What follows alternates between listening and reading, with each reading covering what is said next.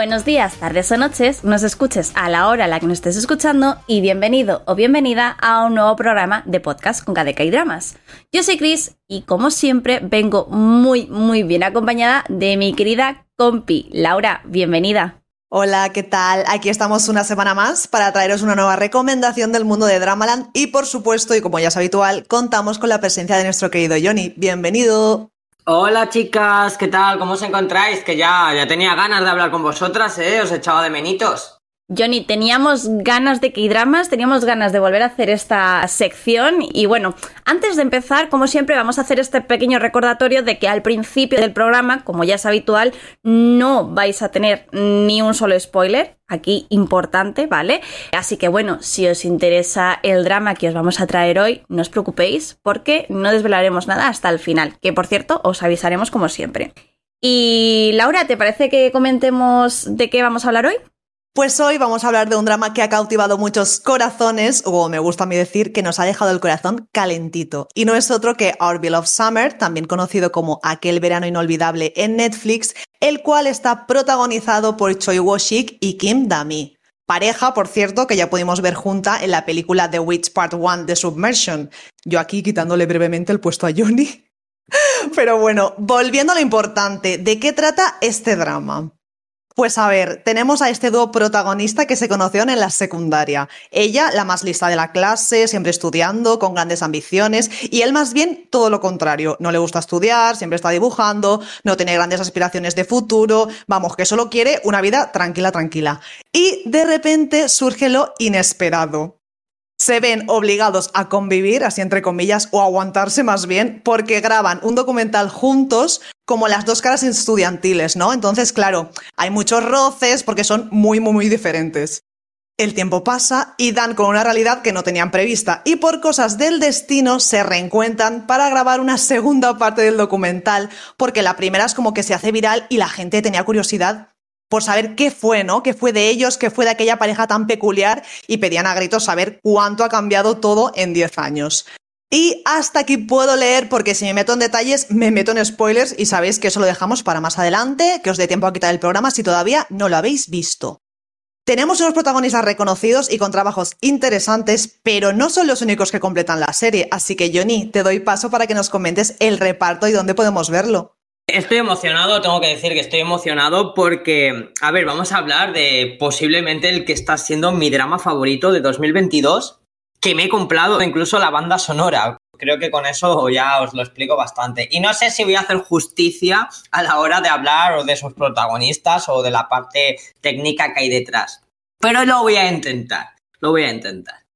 Bueno, vamos a partir de la base de la idea, de la idea, ¿no? ¿Dónde surge la idea de Orwell Over Summer, ¿no? Es de un guion que nuestra queridísima guionista novata, hay que contar que en este caso esta guionista tiene 29 años y es una especie de semibiografía que ella misma, pues historias, sucesos que le han ido ocurriendo en su corta edad, lo ha intentado plasmar lo que viene a ser en la idea original de este drama. Esta chica se llama Lina Eun. Anteriormente se le conoce algún que otro trabajo como guionista en web series o, en series más bien que se pueden ver por internet. Y este digamos que es el primer gran papel o el primer gran destacado que tiene en su filmografía. Creo que comenzar con Orwell of Summer y la historia que nos presentan ya habla también muy bien de esta chica, ¿no? De los futuros proyectos que nos puede regalar, porque ahora mismo a esta chica se la están rifando para que escriba más y más y más historias. Claro, podemos decir que es un gran debut dentro de Dramaland, ¿no? Con un nombre importante, pero es que le sucede exactamente lo mismo al director, el director John Jin, Resulta que es un director novato, es también un director que hasta hace nada no había dirigido ningún drama, este es su debut, pero sí le podemos conocer por el apartado de productor, dado que él fue el productor de un pedazo drama de 2020 que nos fascinó a todos, como es Estar bien, no estar bien. O sea, como productor nos dio una pedazo serie y ahora como director nos da otra pedazo serie. Creo que habla también muy bien de este chico. Luego, por otro lado, si ya nos vamos a meter en el plano eh, interpretativo, es que no puede comenzar de la mejor manera. Tenemos por un lado a una superestrella reconocida mundialmente como Choi Wo-sik, que lo hemos podido ver y que es muy, muy reconocido por Parásitos. Y como bien comentaba Laura, anteriormente ya había trabajado junto a Kim Dami en La Bruja, The Witch Part 1 Subversion.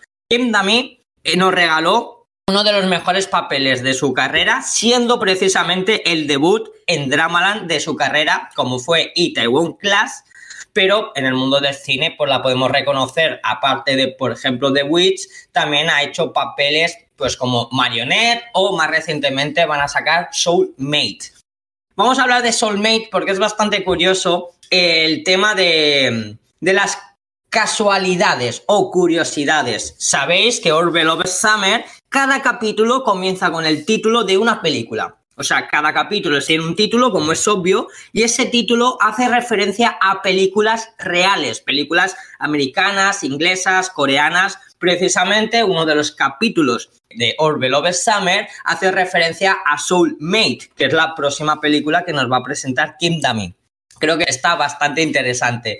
No vamos a hablar del tema de premios, que ella como actriz eh, ha sido galardonada o ha sido nominada. Tampoco vamos a mencionar a Choi Wo-sik porque no vamos a descubrir nada nuevo, pero sí, por ejemplo, nos presentan dos personajes o dos actores que están en pleno boom, como es Ro Jeon-hewi, que le hemos podido ver anteriormente en 18 otra vez, y también, por ejemplo, eh, el tercero en discordia, como se suele decir en estos triángulos amorosos, el amigo máximo, ¿no? El que estáis siempre intentando apoyarte y ayudarte, el que es el ojo del espectador, porque casi nosotros vivimos la experiencia de la relación o de la historia que nos están contando en Orwell of Summer también a través de los ojos o de la cámara de este chico protagonista que es Kim Song Cheol, que lo hemos visto todo recientemente en Hometown Cha Cha Cha, que casi casi hace un papel eh, muy muy parecido.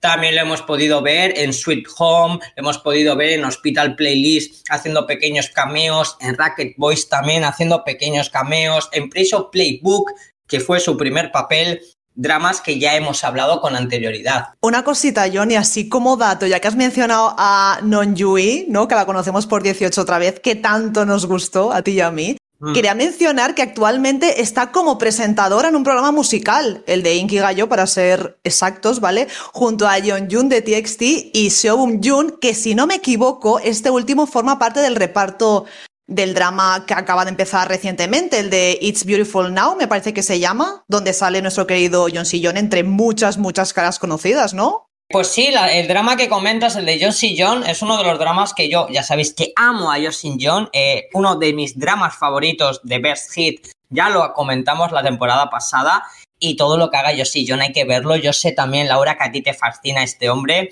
y bueno, eh, es un drama de estos largos, 50 capitulazos, no sé, le tengo ganas, pero no desconozco totalmente lo que puede presentar este drama, la comedia, el drama, no sé, es algo que creo que es un programa que merecería la pena hacerle algún día, dedicarle tiempo aquí, ¿no? En Conca de K-Pop.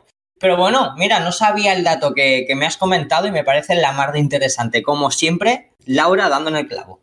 Y bueno, pues continuamos lo que estaba comentando de los actores, que ya para ser breve y no irnos mucho por, por, las ramas, otro de los personajes que para mí es bastante destacado y dentro de la trama tiene mucho peso, ¿no? Porque es como el artífice de todo esto, realmente es Joe Bok Rae, que a este hombre lo hemos conocido recientemente en Navilera. Es un actor que yo realmente no lo tenía en el punto de mira, sin embargo, eh, los pequeños papeles que he visto de él me han gustado mucho y me sorprendió mucho verle aquí, con un papel totalmente diferente a Navilera, lo cual está muy bien. Y luego creo que uno de los personajes que más han gustado, que más ha cautivado al público es Park Jin-jo. Esta, esta mujer es que es fabulosa, las caras, los gestos, la propia historia en sí que tiene ella es muy, muy chula el personaje de ella y esta actriz tiene ya una carrera impresionante. Le hemos visto, por ejemplo, si nos metemos de lleno en el mundo de, de Dramala, le hemos visto en While You Were Sleeping,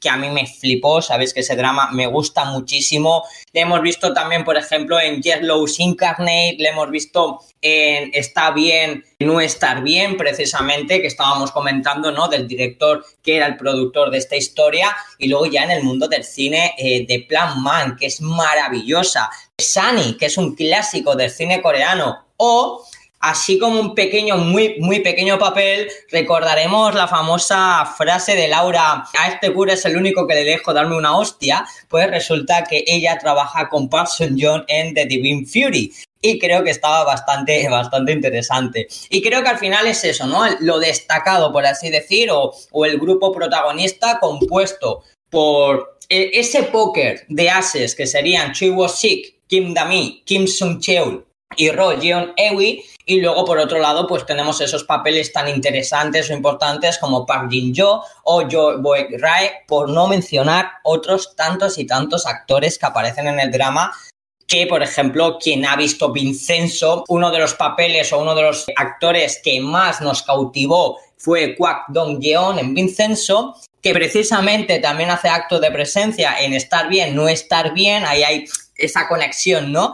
Y luego, por ejemplo, ahora va a estrenar esta pedazo producción de terror guionizada por el director de Hellbound o Train to Busan, como es la de Monstrous que bueno, tiene una pinta impresionante. A este chico lo hemos visto en Cannes presentando la serie y pedazo estilazo que me lleva el nene.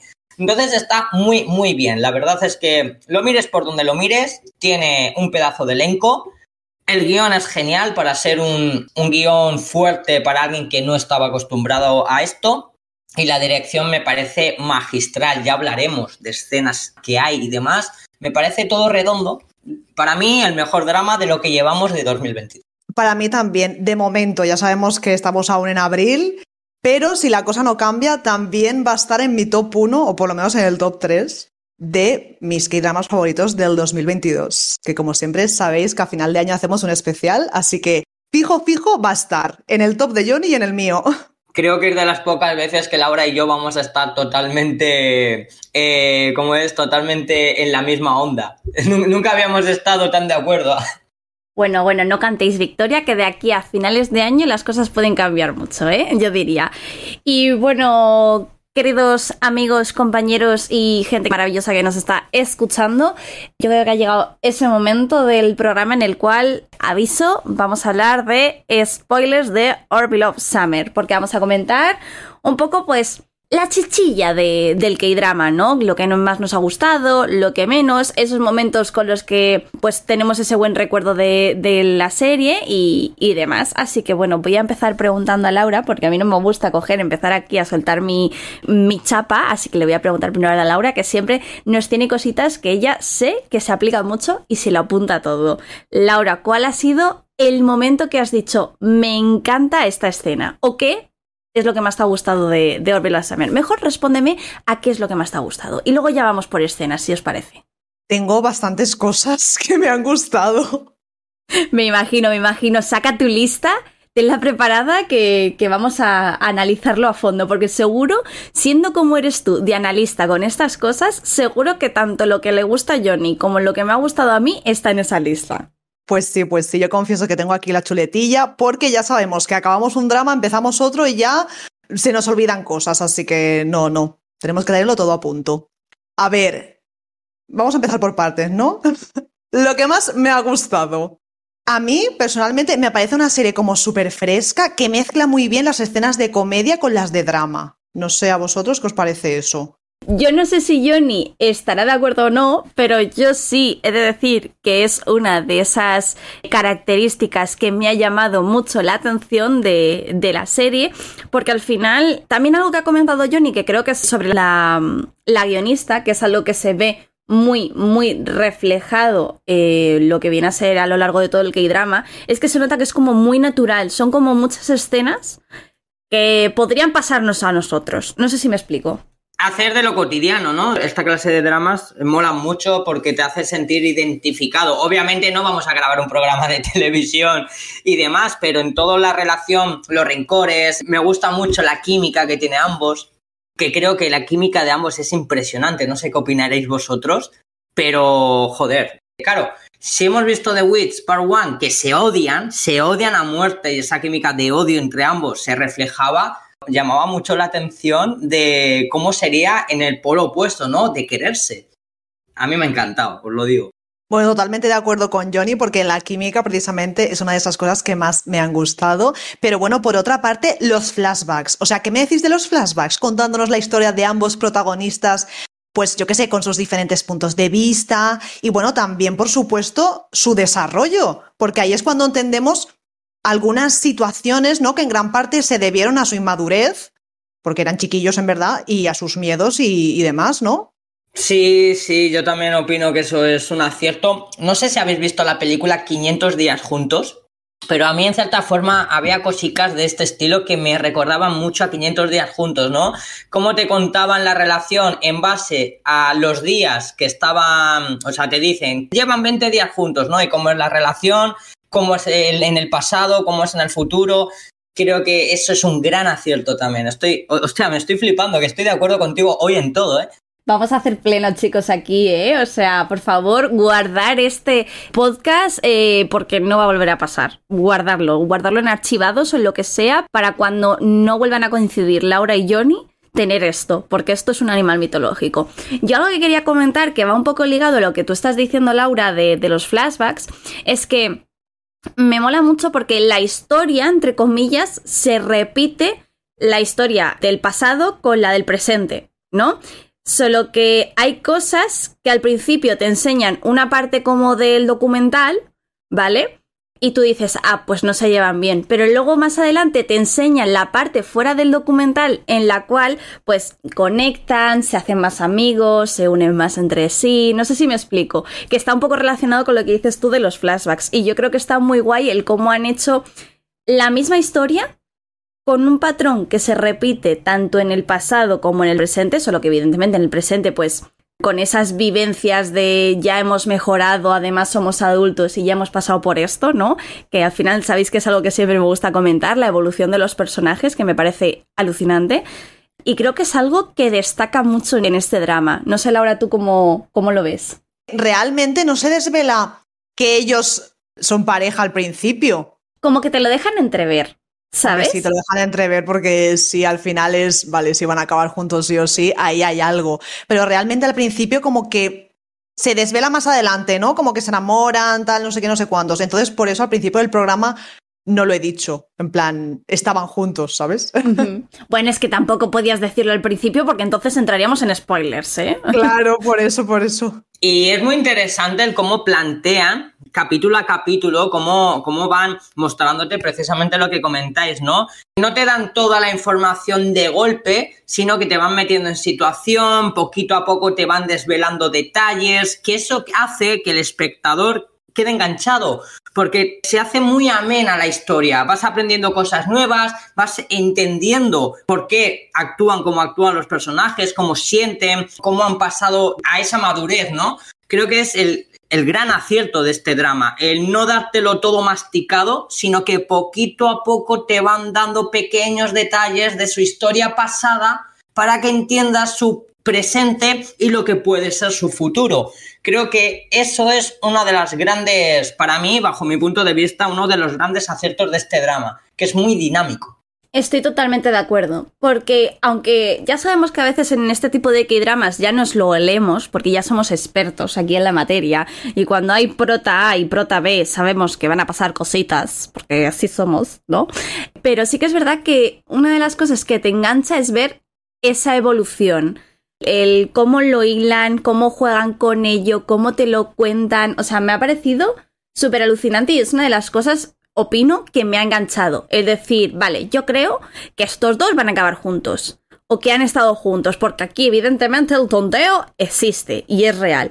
Pero, ¿cómo pasa? Y luego, a raíz de todas estas cosas que decimos de flashbacks, de lo que vemos en el documental, lo que vemos fuera del documental, etc., es lo que te engancha a ir conociendo y a ir sabiendo más de, ellos. Mm, y luego no sé qué opináis del tema, porque es verdad que que el drama se centra en ellos dos, pero otro de los aciertos que podríamos decir que es este drama es el presentarte a los amigos, por ejemplo, o, al artista, ¿no? A la idol que se enamora de él, etcétera, que también te, te meten eh, la historia de esos personajes ligada directamente a nuestros protagonistas, que lo que hace es darle más vida a la historia de ellos y lo que hace también es que tú entiendas o, veas la complejidad de cada uno de los personajes. Por ejemplo, la, la idol que está súper enamorada, pero no es la típica idol, es una idol joder, que lo está pasando mal, que se siente sola, te cuentan un poco, ¿no? Lo que es ser idol, pero también esa parte negativa, ¿no? Sentirse sola, sentir que no, que no, que no vales, encontrar a una persona que de repente te hace clic y quieres estar con ella, o la historia del amigo, que nos cuentan que está totalmente enamorado de Kim Dami,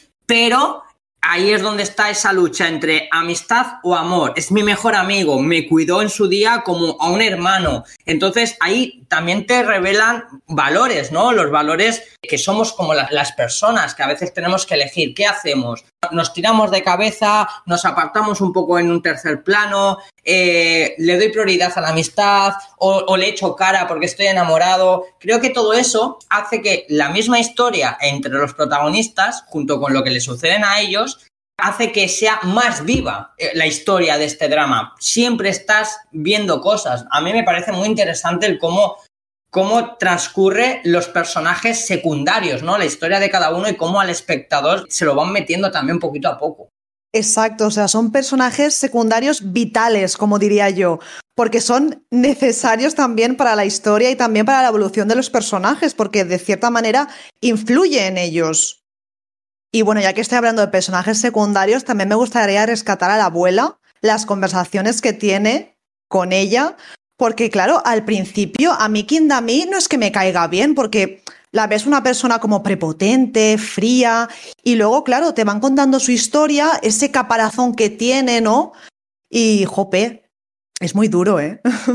Eso justo es algo que quería mencionar porque creo que hay personajes secundarios que me da rabia que a lo mejor no tengan tanto protagonismo, que me gustaría saber un poco de ellos, pero sin lugar a dudas, la abuela creo que es un personaje súper, súper relevante y crucial de esta historia, que también es precisamente lo que dices tú, Laura, que te ayuda a entender un poco el porqué de la protagonista, por qué es así, por qué actúa de esta manera, por qué se centra en ella, por qué su único objetivo es ser la mejor y llegar a ser lo más, ¿sabes? Y creo que es muy relevante porque, bueno, como ya sabemos, aunque ella intenta ser la mejor, eh, está en un trabajo en el cual pues hay veces que le gusta más, que le gusta menos, y como que las cosas no salen del todo como tenía planeadas, ¿no? al final es humanizar al personaje, ¿no? Por ejemplo, lo de la abuela, etcétera, todo lo que estamos viviendo, eh, eso de los planes de futuro, pero que luego la vida no te lleva hacia donde tú querías, por mucho que lo intentes, ese futuro predestinado que en tu cabeza molaba muchísimo, luego te das cuenta que la vida real no es así.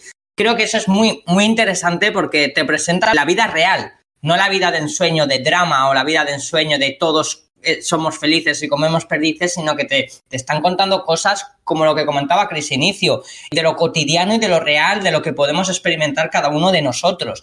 Y es otro pedazo de acierto. Es que insisto, eh, vamos de acierto en acierto. O sea, no sé cómo lo estáis viendo, pero esto está llamado a ser el mejor drama del año, sin duda.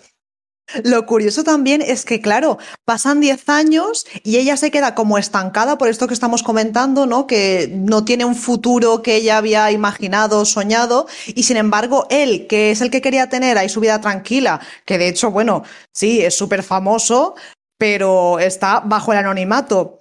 Tiene una vida un poco más ajetreada, ¿no? Como que ha llegado al éxito. Y es como un poco al revés, ¿no? De lo que querían ser cuando eran más pequeños, lo que dicen en el documental. Sí, sí, las tornas se, se, han, vamos, 180 grados. Uno al final triunfa como artista y la otra, lo que has dicho tú, Laura, totalmente estancado.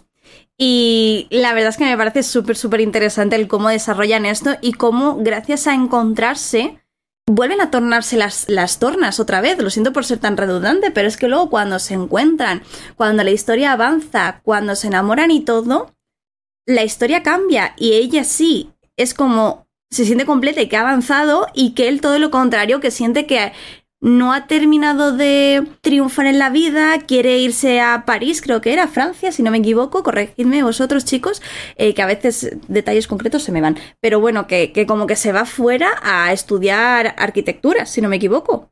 Sí, como que nunca había tenido, pues eso, grandes aspiraciones, nunca había soñado con nada pero a raíz de que va evolucionando sus personajes y yo qué sé. Se retroalimentan el uno al otro, se dan fuerza y coraje, por así decir. Es como eh, el apoyo moral y vital que a veces necesitas, ¿no?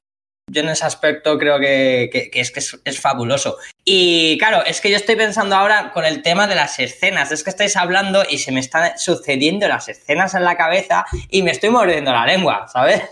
Bueno, no nos adelantemos, Johnny, no nos adelantemos, que poco a poco hablaremos de eso. No sé si queréis, chicos, que pasemos directamente a lo que menos nos ha gustado del drama. Mm, voy a ser breve. Nada. Nada. Para Laura es perfecto, totalmente. No, a ver, es verdad, Jope, no sé, igual peco de mega fan o lo que sea, pero realmente en ningún momento se me ha hecho pesado, todo lo contrario. Quizá, pues yo qué sé, si nos ponemos así un poco tiquismiquis, pues le quitaría dos capítulos, pues no, pues no se los quitaría. Pero igual es un pensamiento que tiene otra persona, entonces no sé. A mí en general lo dicho, me ha encantado y creo que no hay nada que me haya disgustado. Chicos, chicas, damas, vagabundos, marcar el 11 de abril de 2022 como el día en que Laura y yo estamos absolutamente en todo de acuerdo. Yo tampoco le encuentro ningún fallo, no le encuentro nada malo. Lo dejaría absolutamente todo como está y como lo han hecho. Es que es maravilloso de principio a fin, o sea, todos los detalles que tiene, todo lo que transcurre entre el principio del documental y el final, es como que es un puzzle, es un puzzle que poco a poco va encajando.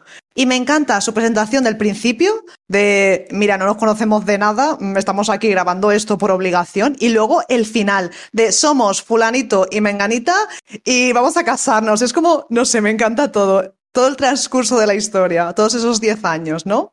Yo he de decir que si tuviese que decir algo malo, que creo que lo dicho, me ha parecido bastante bonito y no, no hay nada así remarcable, pero bueno, por, por hacer un poco de abogado del diablo y que no sea todo aquí purpurines florecitas, diría que me hubiese gustado un poquito más que desarrollaran esos personajes secundarios, los amigos y demás, porque siento que hay veces que se quedan un poco a medio camino. Me explico. Evidentemente, son personajes secundarios, no van a tener el peso que tienen los protagonistas, ni mucho menos, pero como que su historia a veces se me queda un poco coja. Un pelín, nada más, lo dicho, y lo dicho, ya es más rollo por ser un poco tiquismiquis, que también lo dejan como están y yo también perfecto, pero lo dicho por decir algo negativo, por porque no sea todo bonito, vaya. Laura, cuando vayas a editar esto, borra a Chris de todo el programa, bloqueada de nuestra vida. Os quiero. es broma, es broma. Oye, y bueno, eh, ahora la pregunta, si me, si me permitís hacerla a mí, ¿cuál es vuestra escena favorita o lo que más os ha gustado? Vamos a ir a lo que más os ha gustado. ¿Qué es lo que más os ha gustado del drama? porque no hemos hablado de la banda sonora. Y creo que eso es algo que teníamos que haber mencionado. Esa banda sonora con TAE, por ejemplo, la canción principal, me quiero morir. Que vosotras, que sois de con K de K-pop, que lo vuestro es la música, ¿qué opináis de esta pedazo banda sonora? Me estaba mordiendo la lengua porque era una de las cosas que tenía en la lista real. porque me parece maravillosa la banda sonora y bueno, sí, doblemente maravillosa por lo que acaba de decir Johnny, que aparece Taeyeon de BTS. Y es que me encanta porque aparte es gran amigo de Choi Wo-shik y también de hecho participa en la de Itaewon Class porque también es gran amigo de Park Seo-yeon. Y no sé, me encanta, me encanta todo. Aparte, él mismo fue al set de filmación, ahí a darle ánimos, y, no sé, me pareció súper tierno. Y en serio, siempre lo digo, pero la voz de Taeyong es mágica. O sea, la escucho y me da una paz. Es que no tengo, no tengo palabras, ¿vale? Para explicarlo igual, peco de fan, pero me parece increíble a lo mejor me vais a funar. Lo siento, pero a mí llegó un punto en el que ya la canción me salía por los oídos. Porque era too much explotar la canción. Desde mi punto de vista, ¿eh? que lo he dicho, que para gustos colores. Y al final es algo que me ha... No voy a decir que me ha desagradado, ni mucho menos, porque si no lo hubiese dicho en su momento, pero jope, me parecía un poco cansino. Personalmente, la canción me gusta, me encanta Tae, pero para mí era como too much. Too much explotar la canción. En vez de utilizarla para esos momentos, que la utilizaban para muchos momentos y algunos momentos me parecían súper clave y súper, súper importantes. Pero como que siento que la utilizaban demasiado y a lo mejor el utilizarla en esos momentos clave pues ya pasaba un poco más como desapercibido. Pero lo dicho, percepción personal, ¿eh? Hola, soy Chris. Eh, a ver, por hacer de mensajera del diablo, tampoco quiero decir nada malo del drama. Me fallan los, los, secundarios, no quiero decir nada mal. La banda sonora no me gusta, no quiero decir nada mal. Me encanta. Pero no, no lo digo como algo a malas. O sea, si me hubiese parecido, si me hubiese parecido algo súper, súper, súper mega mal, lo hubiese comentado cuando, cuando tal. Simplemente, pues, como Laura lo ha mencionado, pues aprovecho para dar mi opinión, porque no opino lo mismo que vosotros. Nada más. Me encanta, me encanta, porque tú eres la que está poniendo cordura al hype máximo que tenemos Laura y yo, que tenemos el, hype máximo, y tú le estás poniendo la cordura que hay que ponerle. Y por eso me hace mucha gracia. Me estoy riendo yo solo cuando os escucho, porque somos somos, es que somos el trío Calavera por algo, chavales. no, pero sí, Johnny, te voy a hacer caso. Cuando me ponga a editarlo, pues mira, igual que no, es broma. Yo también os quiero, ¿eh? a ver, escenas favoritas, por favor, porque a mí, sabéis que me pierden las escenas de besos y si hay lluvia de por medio, más todavía. Ya está, la escena del beso. Ya está. Laura, tía, de verdad, ¿qué coño está pasando hoy? ¿Qué está pasando hoy? No nos reconozco. Laura, no nos reconozco. Sabía que coincidimos eh, bastante. Sabía, que ibas a decir esa escena porque es precisamente mi escena favorita. Yo, yo me bajo de la vida ya, esto es muy extraño, estamos destinados. A ver si tú y yo vamos a ser como los protas, que estamos destinados. Ah, amiga. Bueno, después de este inciso de Johnny, sí, la escena del beso es, vamos, mm, se me encogió el corazón. Es que es, ahí ves como por fin, ¿no? Liberan todo eso que estaban gritando internamente y al mismo tiempo querían como evitar. Creo que me ha quedado un poco profundo, pero bueno. Está muy bien, lo has explicado muy bien, Laura. A mí, mm, yo creo que es una de mis escenas favoritas por no repetir lo mismo y decir otra más, una escena que también me gustó mucho y que es un poco lo que hablabas tú, Laura, al principio, que junta mucho esas escenas cómicas con románticas, con todo un poco, es por ejemplo cuando la chica está en casa de él y le dice que, que no, que van a ser amigos y que no van a ser absolutamente nada más.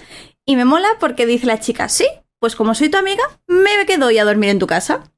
Y tal cual nos presentan una escena súper divertida en la cual, pues, bueno, la chica se queda, él cancela todos sus planes para estar con ella, hacen un montón de cosas juntos, el momento de nos ponemos a leer algo juntos, o sea, me parece total, me parece súper total y súper gracioso y súper cookie y súper todo.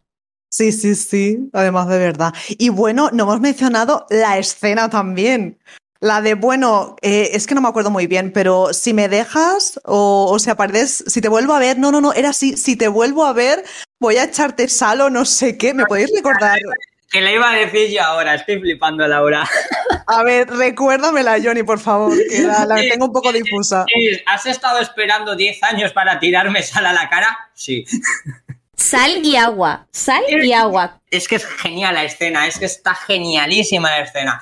Quiero recalcar una cosa, que no hablamos suficiente de la escena del beso bajo la lluvia, pero hostia, la escena, eh, quien no haya visto el drama, por favor, solo que vea esa escena, lo bien recreada que está la lluvia. Que tú como espectador es tan bonita de ver la escena, está tan bien hecha la fotografía, la calidez del momento.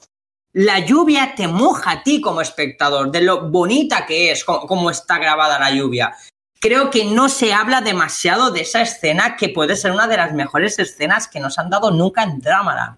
Y luego lo que comenta Laura, lo de tirarle agua con sal. Si nos volvemos a ver, lo voy a hacer y resulta que lo hace. Y lo que comentas tú, Chris, de los mejores amigos, es brutal. Es brutal, venimos de ese desasosiego, ¿no? Que, han quitado tensiones, pero son tan tontos, porque son tan el uno como el otro, que luego vuelven a, esta falsa normalidad, ¿no? De, ah, venga, pues ahora vamos a ser amigos. Pero yo creo que sin duda, aparte de estas escenas que estamos comentando, sobre todo la de la lluvia, mi escena favorita es una del final.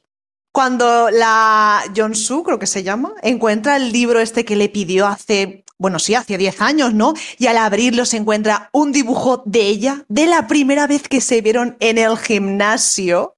Cuando, bueno, sabemos que Wong es conocido precisamente por ser un artista que dibuja solamente edificios, porque de hecho en una entrevista dice que es lo único que permanece igual, ¿no? Como que no cambian el tiempo, como las personas, en cambio. Entonces, no sé, me, me pareció como súper bonito eso, ¿no?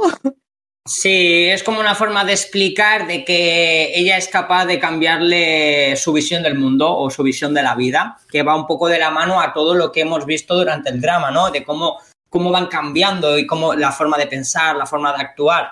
Por ejemplo, yo quiero también rescatar otra escena que me parece de absurdamente cómica, pero es que es buenísima, que es cuando se vuelven a reencontrar, que, que no son amigos todavía, de nuevo, que todavía hay rencillas, se encuentran en todos los lados. Sale del bar, se encuentran, salen del súper, se encuentran, van por la calle, se encuentran. Que es como en plan, macho, ya lo estás haciendo a propósito, ¿sabes? Me estás siguiendo. Y me parece genial porque una escena tan cotidiana, tan cotidiana, que nos puede suceder a nosotros, ¿no? Que te enfadas con alguien y, joder, ojalá no me lo encuentre nunca. Y quizás no te lo has encontrado en tu puta vida, pero de repente, tío, te lo encuentras siempre. Es como cuando te duele algo y te pegas el golpe precisamente donde te duele. Es que me pareció genial. Y aprovechando también lo que estáis hablando, esto ya no es escena favorita, pero sí una escena que me hizo mucha gracia y que me parece muy curioso, que es el momento en el que la idol, que ahora mismo no me sale el nombre, disculpadme, está en plan, le escribo, no le escribo, ¿por qué no me escribe? ¿Por qué no sé qué? Porque me parece una escena muy natural, muy normal de cuando a lo mejor podemos estar pillándonos por alguien o estar más o menos medio pillados o enamorados de alguien. Y es un poco lo que sentimos, ¿no? De, ay, le escribo, ay, ¿por qué no me escribes? Muy sobre todo al principio, cuando te estás enamorando de, alguien, cuando eres más joven y demás, y ver las cosas de otra manera totalmente diferente, como con purpurina y, y tal. Que bueno, ahora a día de hoy, yo por ejemplo ahora lo miro y digo, no lo compartiría porque XD, ¿no? Déjale al muchacho que te dé tu espacio, que a lo mejor no les correspondió. Pero me hace mucha gracia porque me parece una escena muy natural, muy normal, muy, muy cotidiana que hemos dicho y me parecía muy graciosa. Sí, que está súper pendiente y que de hecho lo que tiene ella que hacer y tal, sus horarios como que los cancela para sacar un rato para ir a verle. Que el manager hasta se cabrea con ella y todo. La idol es maravillosa. Vamos a partir de la base de que yo, mira que he dado el coñazo con 18 otra vez, yo no sé, Laura y yo que dimos el coñazo, pero casi la mitad del año, desde que la vimos, estuvimos, vamos, dando el coñazo absoluto. Pues os podéis creer que estoy viendo Orville of Summer y yo, uy, esta chica me suena. y no caí, no caí que era ella. Y luego cuando caí dije, hostia, menudo cambio de registro que ha pegado la niña. O sea, totalmente opuesto un papel del otro. Y es que es un personaje monumental, descomunal. Si hablamos de este personaje como está haciendo Chris y hablamos de escenas de ellas, hay dos que se me vienen a la memoria. Uno, la escena de los columpios con los niños. Cuando le firma la bolsa, ¿queréis ser únicos en el mundo? Eh, le firma y dice, pues entonces no le digáis a otros niños, porque claro, si le firmo a ellos también, vosotros ya no seréis únicos. Pero los niños son niños. ¿Y qué hacen los niños? Llamad a otros niños. Está aquí, está aquí. Me encanta esa escena. Y luego la escena de la reunión, cuando tienen esta reunión de los haters de, de Internet, como que ella escucha lo que ha estado diciendo y me encanta cómo planta cara, ¿no? Porque al final también es algo que seguramente los idols eh, sean su pan de cada día, estas situaciones las vivan y es como ella planta cara, ¿sabes? Eh, os voy a denunciar, esta, esta quedada me da exactamente igual porque no habéis cambiado nada, sois las malas personas que sois y no me voy a rebajar. Y me encanta, tío, eh, creo que es un personaje súper rico, así que me encanta que Chris haya hablado de ella. Pues totalmente de acuerdo contigo, Johnny. Y bueno, yo creo que hasta aquí ya hemos sacado todo, todo lo que podíamos sacar de este maravilloso drama. Ya veremos si está en nuestras listas o no a finales de año. Y nada, Johnny, como a ti te gusta decir. Saraño, sarañe, toque, toque.